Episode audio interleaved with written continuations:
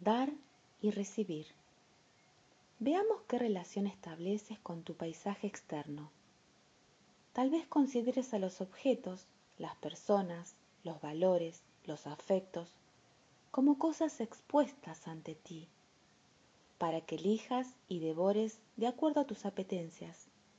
Esta visión centrípeta del mundo probablemente marque tu contradicción desde el pensamiento hasta los músculos. Si tal es el caso, con seguridad que todo lo que se refiere a ti será apreciado, tanto tus placeres como tus sufrimientos. Es difícil que quieras sobrepasar tus íntimos problemas, ya que en ellos reconoces un tono que por sobre todas las cosas es tuyo. Desde el pensamiento hasta los músculos, todo está educado para contraer, no para soltar. Y de este modo, aun cuando procedes con generosidad, el cálculo motiva tu desprendimiento. Todo entra, nada sale.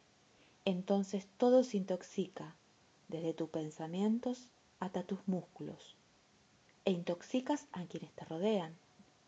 ¿Cómo podrías luego reprochar su ingratitud para contigo? Si hablamos del dar y de la ayuda, no pensarás sobre lo que puedes dar o acerca de cómo puedes ayudar sino cómo te deben ayudar. Pero he aquí que la mejor ayuda que pudieras darte consiste en enseñar a relajar tu contradicción. Digo que tu egoísmo no es un pecado, sino un fundamental error de cálculo porque has creído ingenuamente que recibir es más que dar. Recuerda los mejores momentos de tu vida y comprenderás que siempre estuvieron relacionados con un dar desprendido, esa sola reflexión debería ser suficiente para cambiar la dirección de tu existencia, pero no será suficiente.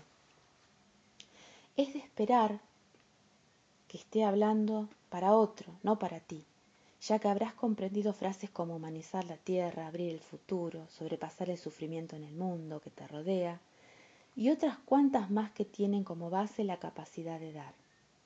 Amar la realidad que construye no es poner como clave del mundo la solución a tus propios problemas.